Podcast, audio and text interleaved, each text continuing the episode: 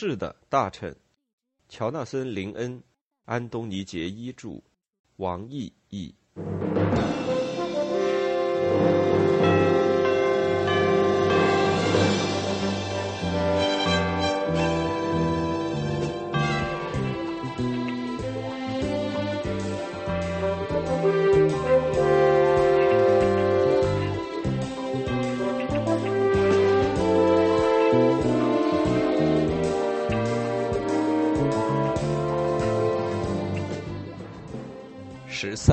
生活质量。九月初，汉弗莱·阿普尔比爵士开始同那家德斯蒙德·格莱兹布鲁克爵士担任董事长的商业银行洽谈。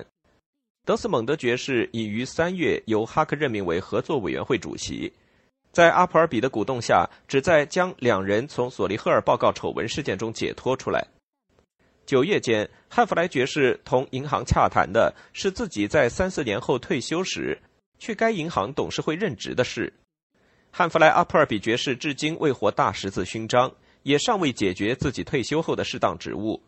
近期与阿诺德·鲁宾逊爵士的几次接触表明，虽则他也并非不可能出任下届内阁秘书，但恐怕也不会是首选。他向以反欧洲闻名，所以似乎也不大可能受邀去布鲁塞尔担任署长。因此，他至为急迫的要确保德斯蒙德爵士银行中的董事职务。编者注。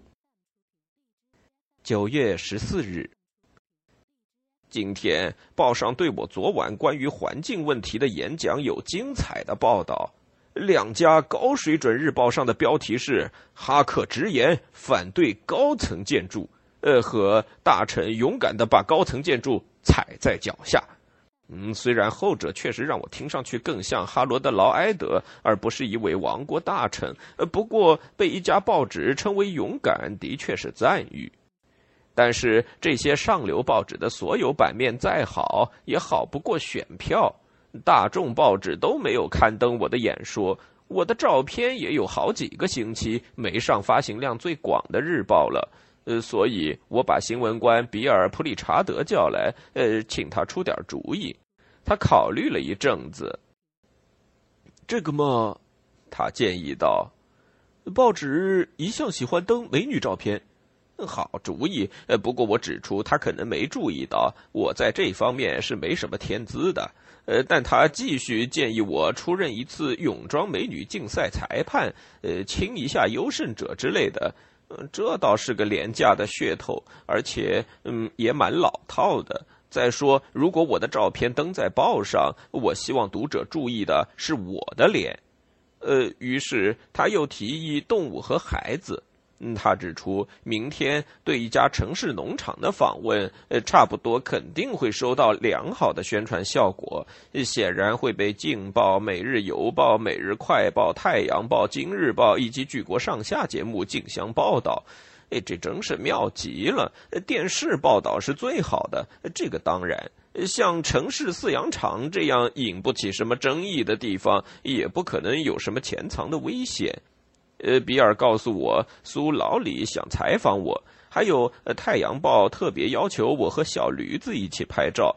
有时候我觉得他一点头脑都没有。即使《太阳报》没有什么不可告人的动机啊，当然我对此持怀疑态度。这也等于是便宜了《私人侦探报》嘛？吉姆·哈克与其他一群驴子，呃，或者内阁核心会议，我拒绝了。他提议用小猪来代替。我不觉得让我和一群小猪一起拍照就能好到哪儿去，这会引起猪嘴拱进食槽之类的笑话。我告诉比尔，头脑一定要清醒，并且同意，呃，和苏老李或者一头可爱的毛茸茸的小羊羔一起拍照。除此之外，绝对不行。政治家通常都尽量避免在可能让自己闹笑话的场合公开露面。举个例子，哈罗德·威尔森在一九六零年代后期任首相期间，他的几个顾问建议他不要去屋顶小提琴音乐厅，因为可能会惹出关于他领导作风的笑话。他也避免去乡间一个月游乐场，因为担心这会引起危险猜测，说他要解散议会，举行大选。编者注。今天上午晚些时候，在我的工作例会上，伯纳德说，德斯蒙德·格莱兹布鲁克爵士想在明天同我紧急会晤。他是个荒唐的老傻瓜，一直在发表反政府的言论。不幸的是，我任命他做了工业合作委员会主席，我别无选择。参见第七章，编者注。格莱兹布鲁克想跟我谈，他要给他们银行已经决议的新办公大楼再添若干层的申请。显然，他还没看到今天上午的报纸。这恰恰是我们要阻止的事儿。总得有人站出来为拯救我们的环境说话。我就要做这个，无所畏惧，也无所偏袒。这是正确的事情，而且也会很受欢迎。当天晚些时候，伯纳德·伍利把这次同哈克的谈话向汉弗莱·阿普尔比爵士做了汇报。他知道阿普尔比约了德斯蒙德·格莱兹布鲁克爵士一起喝茶，讨论银行的新高楼。他觉得有必要让汉弗莱爵士了解大臣反对的程度。我们从汉弗莱爵士的私人文件中发现了一篇有关此事以及阿普尔比同格莱兹布鲁克会面的报告。编者注。不向我报告，为了上报纸，大臣要勇敢的把高层建筑踩在脚下。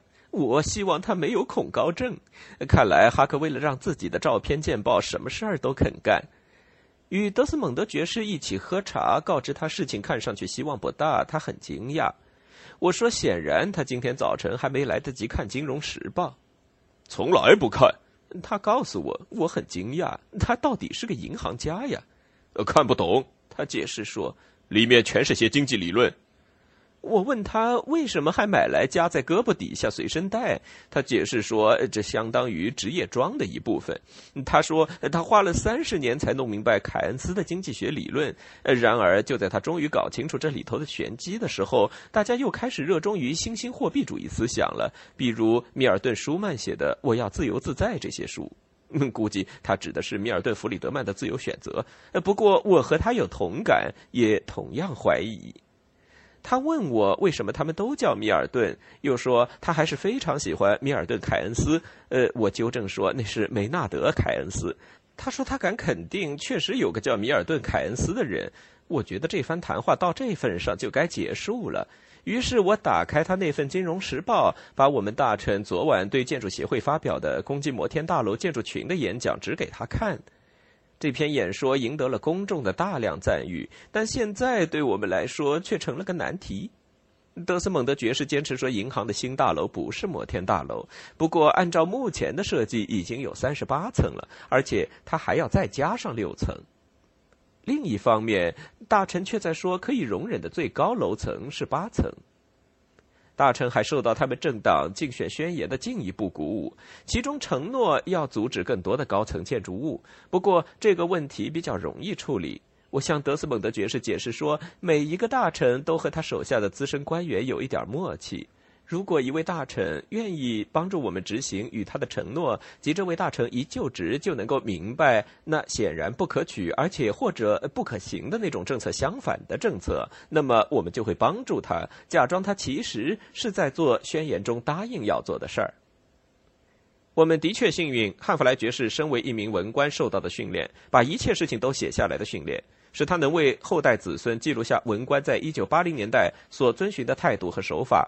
这些态度和手法为宪法所不容，因而都在暗中实行。编者注：德斯蒙德说，在他看来，这是合乎情理的折中办法。的确如此。遗憾的是，合乎情理是你在评估一名正常水平的大臣时不会首先想到的一种素质。德斯蒙德试图向我施加压力，他透露了有关我们今后合作计划的暗示。我叫他放心，虽然本周内他不会得到哈克的批准，而且这事很棘手，但我确信会找到办法来改变任何不利的决定。德斯蒙德想不明白，他认为一个决定就是一个决定。我解释道：一个决定只有在他是你要的决定时才算是一个决定，否则的话，当然那就是一个暂时的挫折。大臣们就像小孩儿一样，他们的行动都凭一时高兴。今天他们非得要某样东西。明天他们就忘了他们要过这个东西，就像为一块布丁闹脾气的那种小孩。今天碰都不要碰，可是明天呢，他要吃双份儿。嗯，他理解了这一点。德斯蒙德问我是不是打算告诉他，我打算拒绝接受他的决定。这人确实笨。我解释说，恰恰相反，我一开始要热心接受哈克的决定，然后我会要求他把具体事情交给我办。九月十五日，今天我们和德斯蒙德·格莱兹布鲁克爵士举行紧急会晤，进行的极其令人满意，没出什么问题。很大程度上是因为我提前同汉弗莱爵士碰过头了，呃，确认他会通力合作并支持。呃，开会前，汉弗莱突然进来，匆忙说了几句话，概述了格莱兹布鲁克要建银行大楼的情况。嗯，一是该区域内已经有几栋高层塔楼，二他们的国际部在迅速扩大，需要空间，而国际业务带来有价值的无形输出。呃，三银行需要集中的营业点，他们不能把部分业务移到别的地方。四，这将为本市带来额外的税收。嗯，这并非无理要求。呃，但是正如我向汉弗莱指出的那样，这是典型的银行逻辑。钱钱又是钱，那环境呢？美观呢？汉弗莱表示赞同。的确，大臣，他附和道：“确实需要美观。”他还告诉伯纳德把这一点记下来。我看得出我胜券在握了。呃，我们的孩子呢？还有呃，我们的孩子的孩子。他再一次附和，呃，并且告诉伯纳德务必记下孩子的孩子。你为谁效劳，汉弗莱？我问。呃，上帝还是财神？呃，我为您效劳，大臣。他回答，相当正确。嗯，我让伯纳德把格莱兹布鲁克请进来。呃，这时汉弗莱对我说：“大臣，一切由您做主，一切由您做主。”我想他总算弄明白这一点了。我才是头嘛。呃，德斯蒙德·格莱兹布鲁克和一个名叫克劳福德的建筑师带着全套计划进来了。他们一开始就解释说，他们会在晚些时候提出正式申请，但是现阶段我的任何指点都将令他们不胜感激。嗯，这个容易。我告诉他们，我对那些高层建筑深感忧虑。见鬼，这是我们赚钱的地方。德斯蒙德爵士说。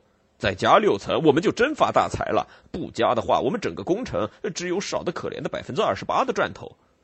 我冷冷的注视着他，呃，只是赚钱是吗？德斯蒙德爵士，嗯，他看上去困惑不解。不只是赚钱，他说道，那可是赚大钱。呃，除了钱，你考虑过别的什么吗？我问他，呃，他又显出完全茫然无知的样子。别的。没有，为什么？呃，你不考虑美观吗？美观？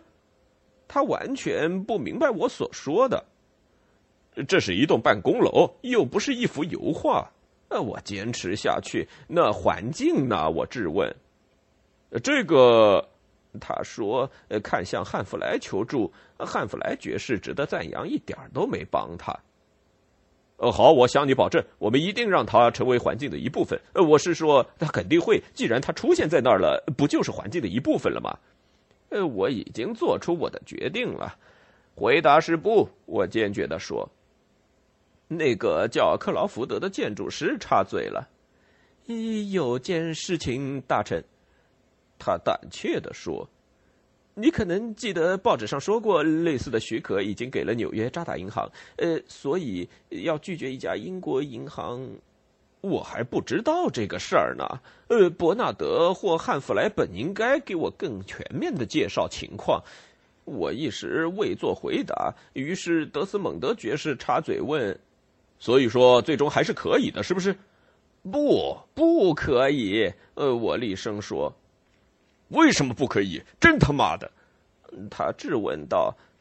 我一时卡壳了。呃，我必须尊重我们宣言中的承诺，而且昨天我的演说已被广泛报道，我已经无路可退。呃，可是如果已经给了一家美国银行同样的许可，呃，感谢上帝，汉弗莱来救我了。他流利的说：“大臣已经表达过他的关注，更多的高层建筑会让天空更凌乱。”我感激的抓住了这一点，让天空更凌乱。我用相当强调的语气重复了一遍。他还担心，汉弗莱爵士继续说，该地区更多的办公人员意味着给公共交通系统施加过大的压力。他看着我寻求支持，于是我表明我的确担心公共交通。呃，汉弗莱真是极富创造力，很令人感叹。更何况，汉弗莱说，呃，到这会儿他已经止不住话头了。大臣指出，大楼会挡住这儿圣詹姆斯小学运动场的阳光。他指着地图，会俯视几处私人庭院，呃，这是对隐私权的侵犯。呃，隐私权，隐私权，我热心的附和。最后，汉弗莱说，红口白牙的撒了一个谎。大臣还指出，非常敏锐的指出，如果我可以这么说的话，你们银行在不远处就有一块能满足你们扩大业务需要的空地。德斯蒙德爵士看着我，在哪儿？他问。呃，我用手指乱指了一下地图。呃，这儿。呃，我说。德斯蒙德凑近一看，那是条河，不是吗？呃，我摇摇头，假装表示对他的笨拙不耐烦。这时汉弗莱又一次使我转危为安。我想大臣指的是这块地方。他说着，精确的指了出来。德斯蒙德爵士又看了一看。这是我们的吗？他问。嗯，是，确实是德斯蒙德爵士。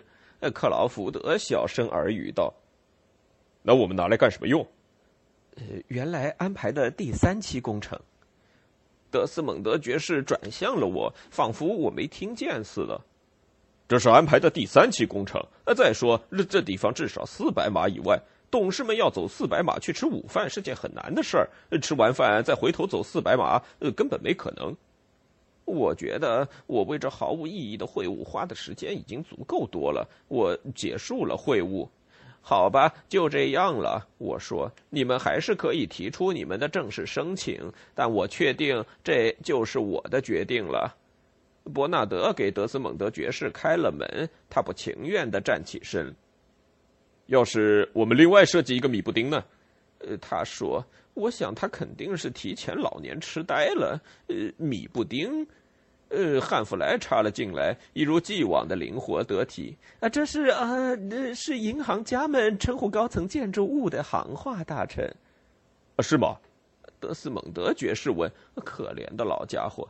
他离开后，我感谢汉弗莱的所有帮助。他看上去由衷的高兴。我强调我对他的感谢，特别是因为我知道他和德斯蒙德格莱兹布鲁克是老朋友了。我们相识很久了，大臣。他回答说：“但即使是终身的友谊，与文官支持其大臣的责任相比，也不值一提。”嗯，再一次相当正确。呃，接下来我必须得去赶我的农场公开秀了。我临走前，汉弗莱一定要我签了一份文件。他说很紧急，是一项正式确认政府有权临时征用某些什么东西的行政命令。他对我做了一番冗长费解的说明，告诉我为什么没有提交下院，而是让我签署，呃，就是些官样文章罢了。但我希望他不要老是在明明看到我已经来不及赴约的时候给我解释这些东西。呃，倒不是因为这是什么要紧事。伯纳德·武力爵士与编者谈话时如此回忆：“哈克彻底被汉弗莱爵士耍了，而且完全没意识到，前面说的那个行政命令是确认政府对属于地方政府的闲置土地有临时征用权，征用时间截止到本地区开发计划实施，到时土地当然要归还地方政府。”回答哈克提出为什么不提交下院这个问题的时候，汉弗莱爵士给出了正确的回答。他解释说，如果法令性文件，那么的确必须正式提交下院讨论。四十天，这是假定其为否定性命令时的情况，因为肯定性命令必须投票表决。但事实上，这并非法令性文件，甚至也不是枢密令，而仅仅是根据《环境管理法》第七款第三分款所发布的行政命令。这一法规条款当然是个授权部分，准许大臣有权制定这种影响小规模土地使用的规章。在法规的一般框架之内，这些规章可能会时不时的显得有必要加以制定。他解释了所有这些之后，哈克显然完全没有听懂。他又幽默地补充了一句：“我确信您一定能清清楚楚地记起来，大臣。”啊，普尔比真够无赖的。不过我必须得说，那天下午我也没明白此举的全部含义。那时候我甚至不能充分理解为什么汉弗雷要以紧急为借口说服哈克签署那份文件。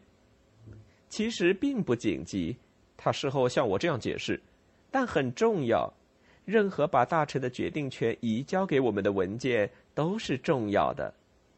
我问他为什么？呃，他理所当然的斥责我迟钝，把决定权交给文官有助于使政府脱离政治。也就是说，按照他的观点，这是不列颠赖以存在下来的唯一希望。当然，从某种意义上来看，说紧急也是实情。因为，嗯，不论任何时候，你想要一位大臣不问太多问题就签署什么东西，那就最好等到他急着要去办什么事的时候，那是他们的精神最不集中的时候。大臣们匆忙的时候，通常就是他们有机可乘的时候。当然，这也是为什么我们总是让他们忙个不停的原因。